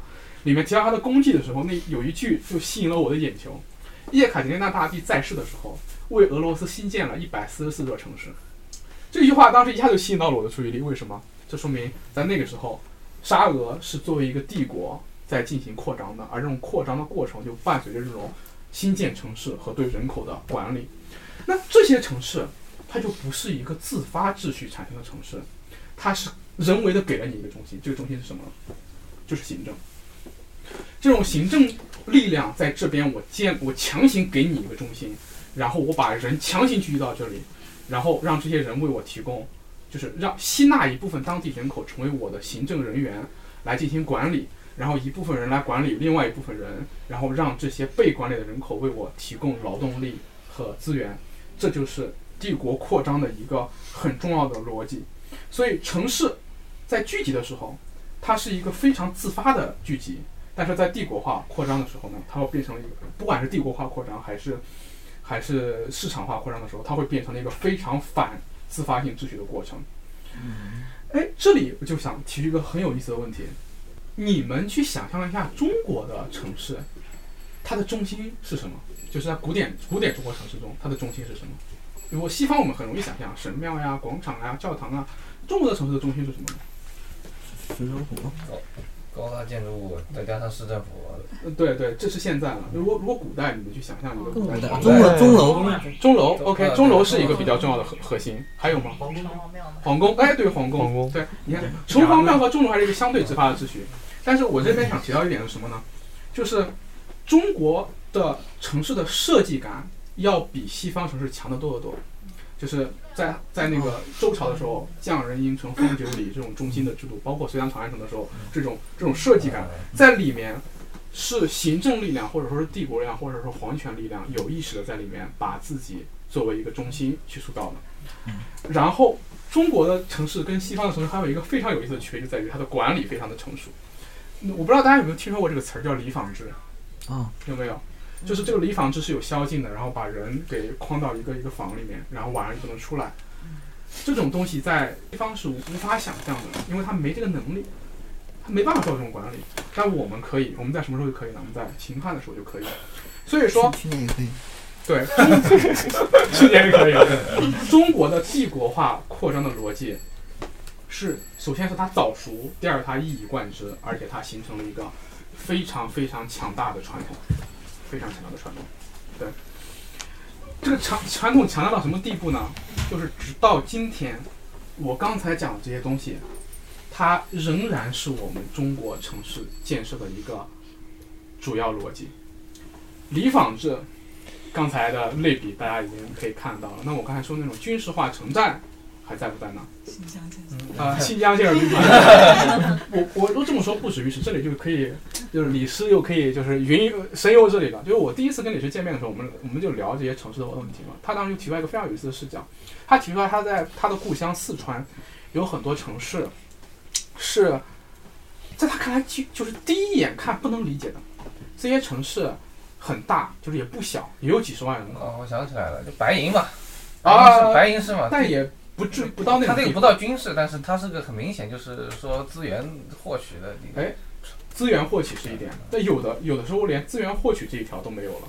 哎，有啊，那个什么，为了建那个核弹啊，对对对，三三线建设，三线建设，核弹配套的一些城市。为了汲取当地某一种特殊的资源，我在那边建一个城市，这就是我们就是这种行政化色彩特别强的。你老家是不是？我老家是哪里？没。啊，没事的，但是徐州还是一个古城了，当然，对，它还是有一定的自发秩序在的。但是，那有很多有很多地方，比如说在四川，比如说在云南，有些地方，它的产业已经没了，嗯，那城市还在。那个城市的逻辑其实，它的职能有且只有一个，就是维持社会稳定。嗯，它把大量的当地人口吸纳进行政系统去供养这些人，然后让这些被供养的人去管理和摁住当地的人。所以这种城市有一个典型的特征是什么呢？它人口虽然多。但它的商业秩序非常匮乏，小店很少，然后当地的最就是说最有钱的人就，呃，这个不单单是在一些边缘地区了啊，在一些东部地区的小县城也慢慢出现这种情况。也就是说，在整个经济下行的情况下，我们正在用这种城行政化的力量去想要把它变成一个社会稳定器，这这就是一个非常非常危险的状态了。同时，他也向我们解释了。以行政为中心去扩张，它它的问题在哪里？它是不经济的，它是不经济的，而且它只是为了维持现状的稳定，它是极不经济，而且代价很大的。对，OK，所以说了这么多，大家可能就是就是刚才说到行政力量，就是就是就是帮助我们理解自己所居住的这个国家的城市的一个方案，这个方案就可以说是最糟糕的方案。对，就是可可以说是最糟糕的一个方案。对，那有没有一个我们能够尝试的方案呢？那肯定是没有的。但是我们 有没有能够探讨的探讨的方案呢？我觉得还是有的。我看下时间啊，时间还有。那我们就这样。那我我就这最后一趴原来我不打算讲了呢，后来没想到今天讲的蛮快的，就可以讲一讲，因为还有四十分钟嘛。如果我们想要去好好的理解怎么样去再造一个中心的话，就要有一个过程，就是我们就要就要看一看最早那个中心是怎么来的。就这其实是我们做学术研究的时候一个非常非常典型的一个路径嘛，就说我我想要再造一个中心，那我看我看看最早城市是怎么出现的，对，那城市是怎么出现的呢？城市出现的时间大概是知道的，应该是在新石器时期。旧石器时期是拿锤子砰砰砰砸猛犸象的时候，那个时候应该是没有城市的，那个时候连定居点都很可能没有。所以说，我们考古发现中至少是基本能够确定城市是在这个新那个叫什么新石器时期左右出现的，而且这些城市呢，最早出现的地区也是确定的，是在两河流域。对，现在考古发现的最早的一个城市叫杰里科城，是出现在圣经里面的一个城市，耶利哥城嘛。它大概是在距今八千年左右，啊，应该就是在新时期新时期的中晚期，有了自己的城墙，规模蛮大的一个城市。那么，那么城市这个东西，我们知道它形成的时间，关于它怎么形成的呢？有一种理论，也是我比较倾向的一种理论，可以给大家介绍一下。城市的这个形成很可能跟当当时的这个产业分工、人类的社会分工和等级社会的出现有一定的关系。新石器就为什么它出现在新石器时期，没有出现在旧石器时期呢？因为旧石器时期以这个游猎，就是以捕，还是以狩猎和采集为主。那么在新石器时期呢，就出现了农业和定居，这是两种完全不同的生产模式。而且呢，在很多研究人类早期社会学的著作中呢，把它称作什么呢？把它称作农业革命。这个东西我觉得我不用介绍太多，因为前段时间有一有有一套特别火的书啊，什么《人类简史》，就讲过这个农业革命的故事，呃，一个事情。当然，比它再早一本，也是一本学术网红著作，这个这个书架上面应该也有什么枪炮。细菌和钢铁，就这种书，会把这个东西介绍的很多，包括人类怎么样驯化动物啊，人类怎么驯化小麦啊，究竟是驯小麦驯化了人，还是人驯化了小麦啊？这种问题，我们今天就不在这边讨论了。但是我们还是要看啊，城市是在新石器时代产生的，那就说明在新石器时代，应该是相对应的产生了促使中心出现的一些要素，比如说等级社会，比如说一个相对在人类社会中的一个中心，就是它。是先有精神上的中心，比如说是宗教和王权，还是先有这个物质上的中心，也就是城市？这两个谁先出现的？如果我们抛除这个主科二分的这种这种想法和什么因果这种这种方法的话，它很可能是相辅相成，一起就是融贯而不不可分的。那么有一种理论是认为呢，有一种理论认为新石器和旧石器它们中间有一个呃重合的时期，就是这个就不用想，肯定会有嘛。就是有有一部分人先进入了农业社会，然后有一部分人。还保持着打猎，然后就形形成了两种不同的社会形态，然后他们会倾向于认为，呃，猎民和猎民和农民这两种功能的分化，在新旧时期这个交叠的时代产生了阶级的分化。这两者一方从事生产，一方从事保护，职能的分化。这个这个东西也是一家之言了，大家可以听一听。就是说，就是至少刘易斯·蒙福德是这么认为，是因为。农民他们想要定居生产，而猎民仍然还在打猎，他们两个人之间的武德也发生了变化，对。然后这些猎民他可能更能打仗，后来他发现我与其打猎，我不如去当雇佣兵，就是为这些农民提供一个保护。然后在这种保护的过程中，他们形成了某种保护和被保护的权利关系，这种权利关系有点像亲密关系，有点像，像很多这种所谓的。这种这种脆弱的平衡关系，就是有一个强势方，有个弱势方，但其实这个弱势方在某种意义上暗地里控制这个强势方，就就就就是就是最早的民与王的关系，就是列民阶层和列民阶层和农民阶层之间的关系。这个东西呢，其实也是有一些考古资料的佐证的。就比如说在旧石器时代的猎民身上的装饰，和新石器时代早期的一些始祖王权之间的。就是穿衣打扮呀，和装饰呀，和纹样上面的所继承，是有一点这种，这种这种这种考古的佐佐证在的。当然，它目前应该还是一个猜想，还是一个猜想。在这个过程中，产生了一个什么东西呢？就是阶级之后就是王权，王权就产生了人类的精神中心。在这个过程中，宗教起到的作用也是非常非常大的。对，宗教去把人类的一个。一个一个精神上的核心开始凝聚起来，就是有了宗教之后，就会就会寻找跟这些宗教相有关系的实存。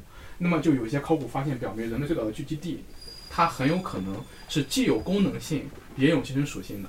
人类最早的聚居地，我们可以想象它是临时性的，比如说一块水草丰美的地方，对吧？我在这边住几天嘛，就走了，一个临时性的一个地方。然后我可能就会把这种好地方去赋予一些精神上的意义。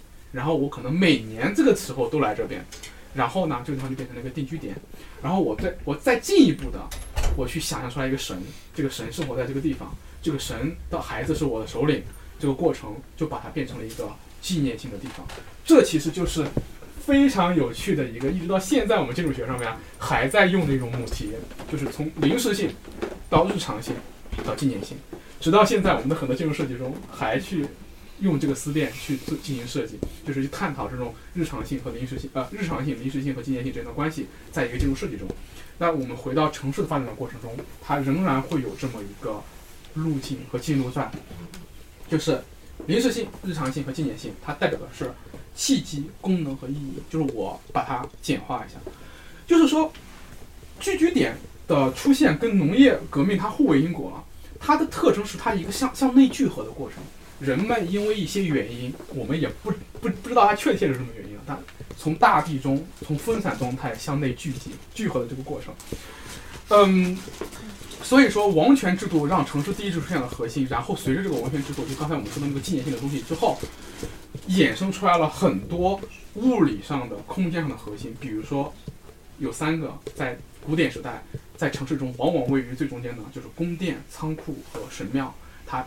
它代表着政治、经济和文化，对，它有有这么一个分化的过程。所以说，王权的这个核心的一个一个特征是什么呢？就是这个东西想展开其实比较难。我觉得，我觉得咱们这个课题里面聊有一个非常好，对我来说非常省事的一点，就是我哪个东西我不想解释了，我就 quote 一下李氏。对，中心我们刚才说了，它是个共识。那什么是共识？共识其实就是一种公共性、公共理性，它同时还是一种合法性。就是你为什么是皇帝？你为什么是王？你你对吧？你为什么不是不是不是不是另外一个？对，就是你要提供你统治的合法性，而这个合法性又要通过文化和物质，就是精神和物质两者之间的支支撑。那么精神上面，我是谁谁谁的？我是哪个神的儿子？OK。就在就在宗教上面，我有了一个合法性。那同时，我在物理空间上，我要有自己的合法性。对，所以说空间上面，我要有一些去能够承载这些证明我合法性的空间，比如说一些祭祀的仪典空间等等这些仪式和一些经济活动和一些我彰显我王权的一些纪念性的宫殿。嗯，现在我们去回望这个城市产生的这个过程，我们必须要就我们刚才说城市扩张的这个过程有好有坏，对吧？然后我们刚才着重面面对它的是它的问题，城市产生的过程可以预见的是，不是可以预见，我们可以想见的，它在过去也是非常残忍和血腥的，血腥的。你想想，原来的人们在旧石器时代，安定和谐的生活在一大片广袤的原野上面，你采你的果子，我打我的猎，偶尔还一起追追猛犸象，挺好的一个画面。突然有一天，大家有了各自的核心，有了各自的城镇，有了各自的城邦，有了你们和我们，那开始打吗？城市的诞生伴随着这种血腥的屠杀、征服、文化的碰撞，而且这些东西在很多都在我们神话中流传下来了。在很早之前的这个吉尔加美什的那个、那个、那个、那个、那个、那个史诗里面，就描述城市毁灭的那个情形，非常可怕的。就古典的战争跟我们现在的战争没啥区别，就是嗯，一个城市把另外一个城市消灭，把它的核心摧毁，然后在他们的。土土神庙上施以诅咒，就让你这个神永世不得翻身，然后在你那个城邦上面撒满盐，让它长出草来。这这都是这都是当时在城市诞生的时候的一些很血腥、很残酷的情况。所以说，我想说的是什么呢？批判大城市和追忆过去的城市，并不意味着这种回望它是一个解决方案。对，我们现在我们现在想要去回回望的是什么呢？就回望当时那个城市中心诞生的过程中，固然也有这种很残忍的一面，但是。就是我们我们我们刚才有一有一个翻转啊，就是我们在在思考现在大城市的问题的时候，我刚才强调了一点，就是这个尺度的失真，它是一个根本性的问题，它不是一个暂时性的问题，说说我们过一阵就好了，它是一个很根本性的问题，是我们要要要要去面对去解决的。那我们去回望城市诞生的时候，我们去它身上也不是说相对主义的去说啊，城市诞生的过程有好有坏，那么要发现这个城市诞生的过程它好。的过程中最重要的个点是在哪？OK，人类在大大地上聚集了，建立了城市，So what？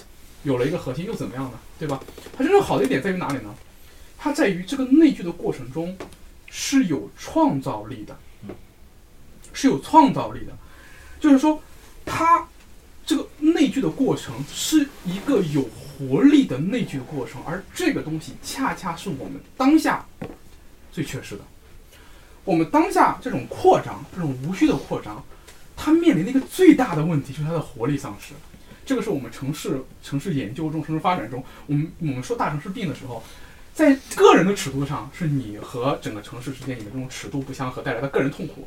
那么在更大的一个尺度上，在城市所面临的命运上面，其实就是这种无序扩张带来的活力丧失啊。就是我们就我觉得这个东西在上海我们就不言而喻。我们所谓的市生化，就是说有些地方它是有一个所谓的小核心吧，然后有一群人聚在一块儿，然后他把这个地方搞得非常好。然后资本的力量进来，一通改造之后，又变成了非常无趣的一块一块一块城市的一一片。就是我们这个我们现在这个城市的这个这个扩张的过程带来的问题，就是它是它是熵减的，不是它是熵增的，对。所以说它是变得更无序的。而我们想回望当时那个城市诞生，它为什么好？当然它血腥，当然它残酷，但它为什么好？因为它的这个聚合的过程中产生了活力和创造力，而。而且在这个过程中，虽然残酷，虽然有碰撞，虽然一个人跟一个人，就一个文明和一个文明交流的这种战争，就像一个人走出自己的世界去跟另外一个人交流的时候，当然会有误解，当然会有冲突，但在这个过程中会产生公共性，会产生共识，会产生产生合作，产生合法性。对，而我们这个时代恰恰是相反的，我们这个时代在这种无序的扩张中，公共性和合法性正在瓦解。这也是我们翻店的问题意识。我们翻店的问题意识就是从政治史和思想史上去思考这这个公共性和公共性和合法性瓦解的一个问题。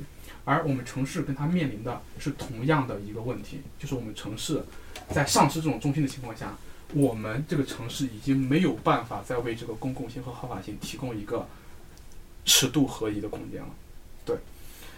那么说到这里，那我想问大家，那就不是想问大家，就就回到回到回到回到现在来，就是那怎么办呢？在当下这个城市何以可能呢？我们应该怎么样在上海这个城市里面去寻找所谓的公共性？那这就落到我们现在所处的这个空间来了。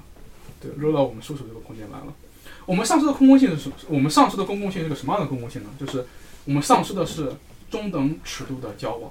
我们我们丧失的是一个没有被资本和政行政力量卷入的空间，我们我们丧失的是一个尺度合一的空间，我们丧失的是在这种空间中具有创造性的交往和共识的产生。这个共识是什么呢？说实话啊，我现在还不知道，它可能是一种良好生活的形态，可能是我也不知道，但它需要的什么？它需要的是信念，需要的想象力。需要是需要的是我们在不断的尝试中去为它增加细节，去为加为它增加更多的可能，而且我们的城市从未像现在这样需要和渴求这样的公共空间。这个公共空间不是用来闲谈和文化消费的空间，它是真正意义上的公共空间。人们要去在那里去实践一种新的生活形式，认识到自己是别人生活的一部分，也认识到别人是自己生活的一部分，认识到我们需要去。在一个合一的尺度下去再造一个中心，来重新去寻找自己和公共生活之间的关系。所以说，就回到我们刚才的那个，我我说到那个母那个最早中心诞生那个契机中去，临时性、日常性和纪念性。为什么一再强调这三者之间的关系？我们做建筑的时候，其实你我们去回想历史中那些真正伟大的建筑，跟建筑师的关系啊，说实话不大。它往往是什么呢？刚开始就像耶稣的，像基督教的一些最最牛逼的那些建筑，比如说圣彼得教堂，它刚开始就是彼得殉难的地方。呃，伯里恒有一个圣诞教堂，呃，在那个耶路撒冷有一个圣墓教堂，它是耶稣受难和出生的地方。最刚开始的时候就是一个坟头，人们人们一直，它即便它就是个坟头，人们还是有原因去到那里去去去去去去去去去纪念它，在那里聚集，在那里回念回忆它。在那里追忆他，我我还没引到这里呢。对对对，在那里去思考耶稣留给他们的遗产，在那里重新想象一种突破了罗马、突破了罗马帝国和突破了犹太律法的生活形式。这种信念让基督教变成了一个牛逼的宗教，让这种纪念性得以可能。我们回望很多伟大的建筑、伟大的城市、伟大的空间，它所以说，所以说，提示知道我其实一直在弱化建筑师的这个这个所谓的地位，当然也不能这么相对主义了。但是事实上是这样的，这种日常这个临时性到日常性到纪念性的这么一个进入和过程，那么这其实就是一个再造中心的过程。所以说，回到我们这个客厅来，这个客厅它在某种意义上就是这么一个公共性的秩序的一个开始，它起源于一个谁都没有预见的契机，谁都不会知道去年会 lock down，然后我们会因为一个群在一块儿，谁也不知道我们会跟李师就变成了一个死缠烂打、死乞白赖的听友和和那个和和和和主播之间的关系，谁也不知道他会把这个空间留给 Van，对吧？谁也不知道 Van 会这么慷慨，把这个空间又又又重新变成我们这群朋友在一起相聚的地方。这些契机为这个临时性的中心提供了一种可能。接下来就看我们的了，就是我们怎么样去利用它，怎么样把它变成一个加入技术性，把它变成一个可持续的，把它变成一个合宜的，把它变成一个能够。以一种很好的形式去探索出更好的、更丰富细节的地方，然后这个房间就会在历史上留下它的位置，它就会变成一个具有纪念意义的空间。这其实就是一个再造中心的一个过程。所以说，为什么第一期想要讲这个，也是希望把我们在几千年来城市面临的问题，在我们当下几十年来城市面临的问题。和我们当下此时此刻所处的空间有一个勾连，就是我觉得这也对我来说是一个非常非常好的契机。对，今天就到这里，就是就就就就就就感谢大家能够来这边去第一第一个这个电子推荐，而且刚好是。一个多一个小时四十分钟，OK。对，这而且结束时间也非常好，四点整。对对对，这个伟说的不错啊，这个尾说的不错，因为你在讲到中间那个讲到那个城市的中心怎么怎么来的时候，或者再造城市的逻辑的时候，我一直以为你在暗示。雄安新区为什么不能行？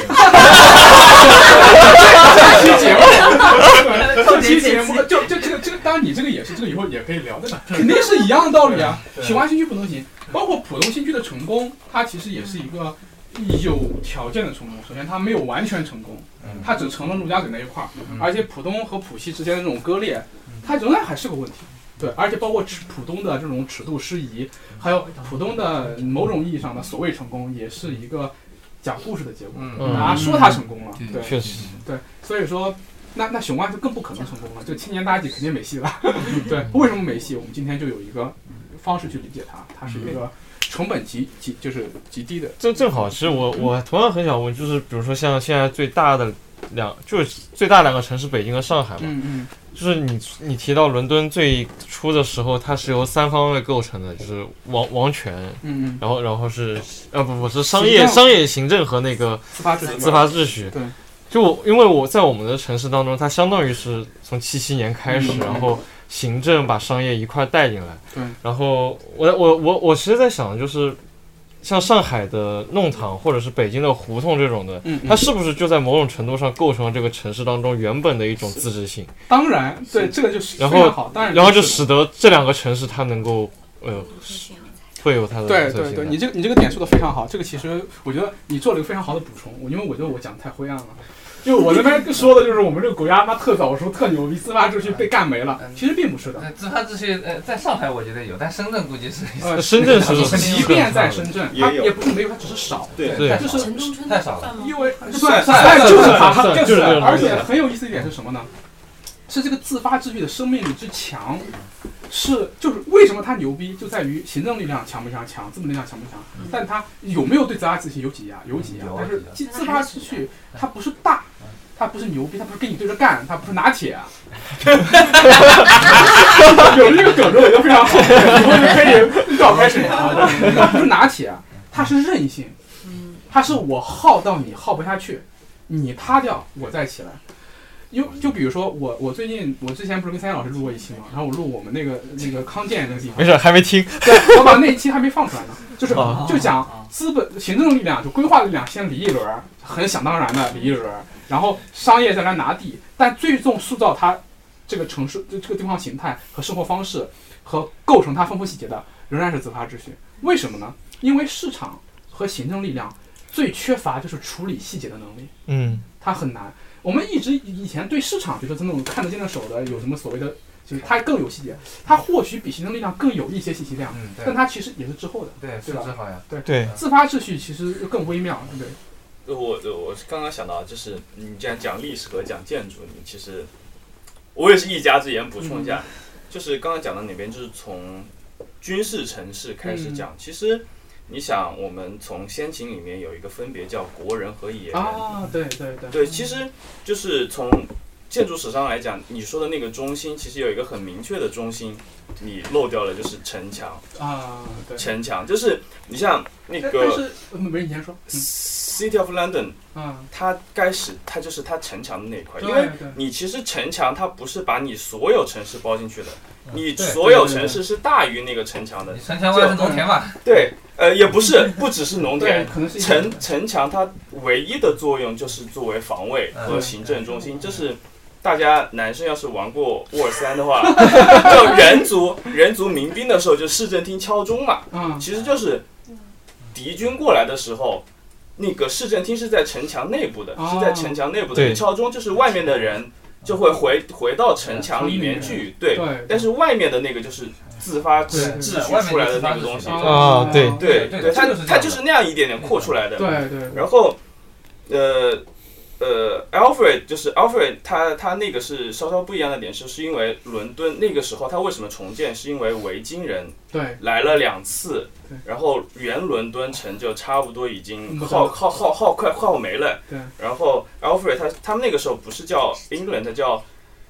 呃，他们叫反正东南西北嘛，Sussex、Westsex 这样子的一个叫对，然后他是 Sussex 的国王，然后他他其实伦敦那块就是他旁边的，他就过来就这个这个取了这个摘取了历史果实，对，然后所以在那边又又建了一个城出来，两个城出来的，对，所以其实是是，而且还有一点就是在那个之后，英国其实一六几几年开始的另外一个原因就是英国不和欧洲打仗了，嗯，所以。他他他的城市就可以出来了。对对对，这个这个点补充的很好。对，刚才有意思一点就是，我觉得，哎，他他帮我就是那个丁师帮我勾连了一个东西，就是城墙，它不单就是我们看到城墙说第一反应它是个边界，嗯，但它同时呢还是一个一个就相当于说你有一个中心，然后有一个在外面箍住你的一个力量，把你往里面收拢的这个力量。对，因为我我是自己觉得啊，就是就我的。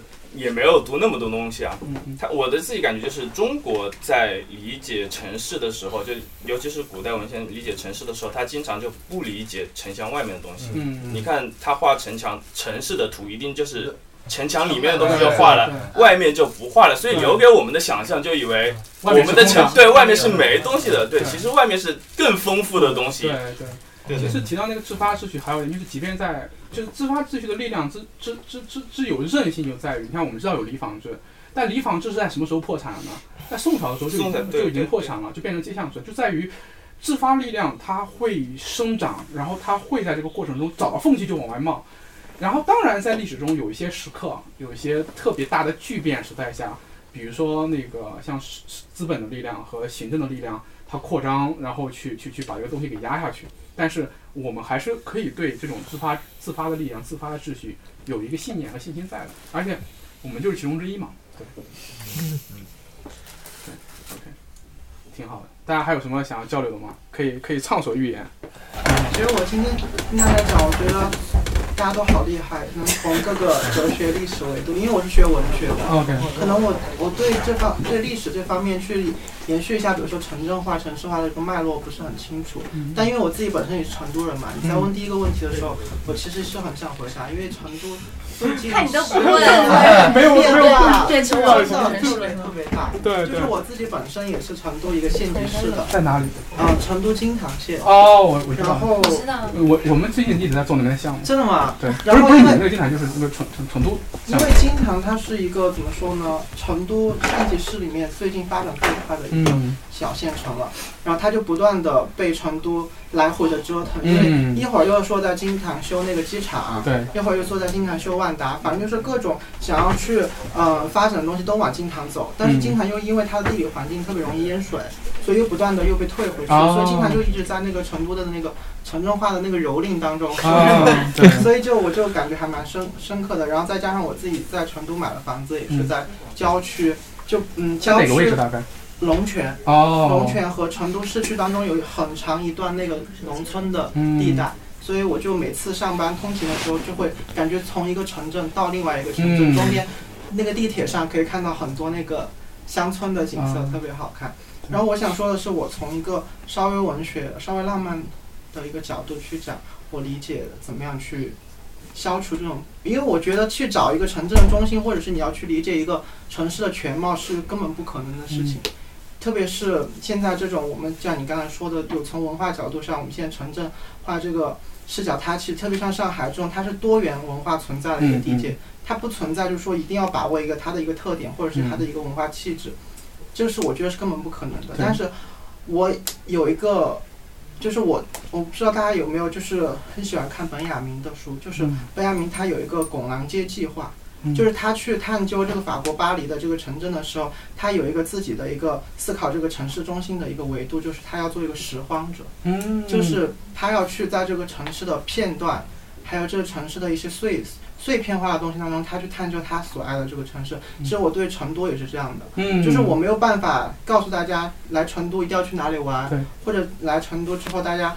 嗯，我要大家给我一个对成都的感受，我自己其实都没有办法说出来。但是你在这个拾荒的过程当中，你会看感觉到自己虽然是不是这个城市里的人，但是又像这个城市里的人。你像在这个城市居住，又像这个城市流浪一样，就那种感觉很美的。然后我觉得这种从文学化的一个角度出发去掌握一个城市的中心理，还蛮好的。对对对，哎，我觉得我觉得呃，sorry，叫康康，对对，或者叫大岛。大岛，大岛，刚才补充非常非常好。对我我我能坐一下吗？对我 站累了，到这这这个环节就可以坐一坐了。让人不能坐着。然后，对，就是你看，我刚才聊那个东西，我一直害怕一个问题，我就希望大家能最后，我期待就最后一个环节在于，就是理解城市这个问题就在于，就包括我刚才去理解城市，也只是我的一个视角，它会存在一个我们翻内经常说的一个东西，就是那个实然和阴然间的张力。我们刚才说到说到这种城市的整全性和有机性的丧失，仍然是对城市问题的一个非常抽象化的一个描述，包括对它这些问题的体察，它可能相对于主流叙事来讲，它是一个翻转了视角的新的，但是在我这里，它仍然是一个我从阴然的角度来去理解城市问题的一个方式，而在实安过程中，但这个这这个这个东西绝不是一种相对主义啊，就在实安过程中，我们仍然可以去找到自己去。去面对这个问题的方式，因为因为我自己去面对这个问题的方式，就是就是我刚才讲的这个东西，就是包括我去寻找所谓的城，就我我的那个方式就不是拱廊街计划那种了。就我去年做的一个项目叫寻找城市的缝隙，或者说是我去收缩到我的附近，就是这是其实是最近很火的一种方法，就是那个项标的所谓的附近。当然，就说不同的不同的研究，就是不同的学科，然后不同的研究方法会提出自己各自的。在实然世界中的解决方案，这都是非常有意义的。而而在于这每一种，都是在为面对这个问题提供一种另一种可能，而且是有丰富细节的。所以说我希我希望的也是，就是说我提供了一个自己的一个看法，大家可以再再多提供，比如说这种更丰富的，就包括你刚才说这种城市碎片的一种理解方式，我觉得也是非常好的。就是一定要去再找另外一种可能，而不是说它有问题。他有问题，然后我就整天批判他，就用批判性思维批判他，而不再去尝试到自己去找到一个介入这个问题的接口。我觉得，我觉得这个这个这个是非常重要的。而且我还有一个，就是因为你是建筑师嘛，对对。了解到，就是我一直有一个疑问，就是关于这种中心还有这种城市公共空间的这种权利的问题。嗯。就是像你说的，就是可能现在在这种，就是刚刚我不知道你们说，我对上海不太了解啊，浦东这边。就是什么？是属于鄙视链的底端，然后怎么怎么市中心，然后？我随便灌输的，我真的不太了解，我第一次来上海。然后嗯，就是在这种公共权利的这种范畴里面，就是呃公共空间的权利里面，就是我我以前也是我在台湾的时候，我看过一本书叫《公》，就是空间就是权利嘛，它也是一个建筑学家写的，他就是说在这种城市，特别是这种超大城市里面，这种公共空间其实它有很多这种权利关系。对。就是不管是，就像你刚才说的那个中心，我联想到一点，就是中心它可能也是一个权力的中心嘛。它这种权力的浓缩，就是来源点是哪儿呢？它是一种，它是怎么样的一种力量的对抗？就是那种热度让我想到。嗯。我我一直有个疑问，但我不知道我表达清楚。哦，我大概能明白。其实这里又要回到一个很有意思的点，就是我刚才在讲那个城市的产生的时候，里面就强调，就是比如说城市的这个过程，我我因为大家都是翻店听众嘛。所以说，特别害怕的一点在于，就是你把这个过程就好的说的特好，坏的说的特坏。就比如说城市化这东西就他妈不好，就是坏，然后把它批的一无是处，然后然后用这种非常浪漫的方式向大家描述啊，人类在大地上聚集起来形成中心。我要强调的是，这个人类在大地上形成中心的这个过程中，伴随着一是刚才我说过了，就是这种屠杀，然后战争、暴力和。人类历史上你能想象的一切肮脏的东西，封城、权谋，你是懂梗的，对，就是人类历史上你能想象到的一切肮脏的、可怕的东西，它在这个过程中可能都出现过。而最后你形成的这个中心，它也不是一个所谓的完美解决方案和一个圣洁的东西，它是一个凝结了人类历史中所有残酷性的一个一个一个可怕中心。然后，所以说。它当然是有权力关系在的，而且空间权力的研究，空间就它也是一个怎么说？不能说是显学，是现在非常重要的一种研究研究路径和方向。嗯，我我我想在这边说的是，首先在过去的那个权力，就过去那个中心，它必然是有权力关系在的，而且在过去，我刚才也讲了，皇权、宗教这些东西在最早肯定是有的。然后在中世纪的时候，一些自治城镇，它可能是一些嗯相对早期的公共理性。一些商会的力量等等去凝凝聚的一个核心，而这里面肯定是有，就有空间呃不有有权力关系在，有亲疏远近在，有准入或不准入，有鄙视链等等东西，必然会有的。而且就是说，而且直到现在，我们也很难想象一个嗯完全没有权力结构的空间。在，但是这，但是，但是，就是这个东西，我我不去，我没有去研究它，原因在于，就在我的认知或者我去看待这个问题的时候，因为我是个建筑师嘛。那你觉得建筑师有权利吗？呃，建筑师当然有权利，但是建筑师的权利，呃，我想怎么说呢？你看，就就你这个问题就非常好，我刚想说这个，就是我是个建筑师，所以说我是以一个实践的视角去介入到这个问题的，所以我关注这个问题呢，我不会去太多的关注它的因然，就是说。呃，空间结构的这个关系究竟是怎么样的？我去辨析它在这里面的空间关系是是是是怎么样的一个结构？稍等一下，正好啊！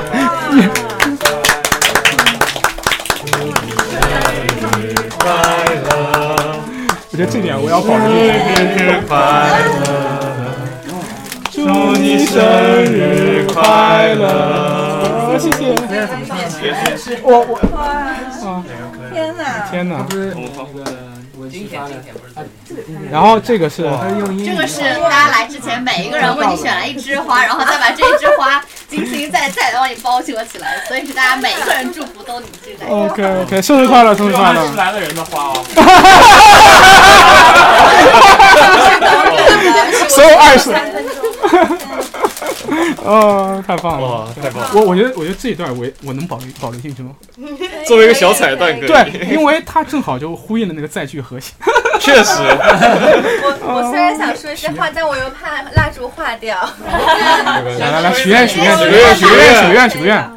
好，我我先许一个明的愿望，就我真的很希望大家能够像今天一样，或者像我们之前的。很多个夜晚，很多个白天一样，还是能很长久的，像这样一一群蜡烛一样围在一起。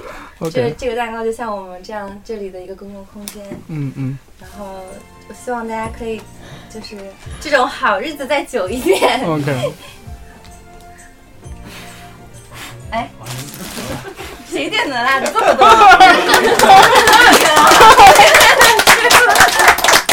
真好，真好，真好，真好。十一岁啊！十岁，成精了都。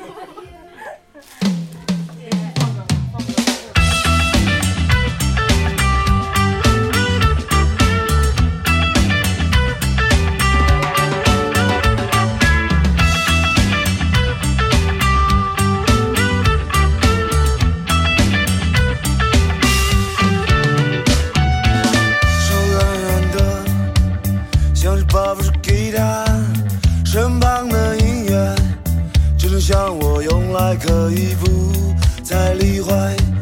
精神太淡，现在的你帅的是否那么安详？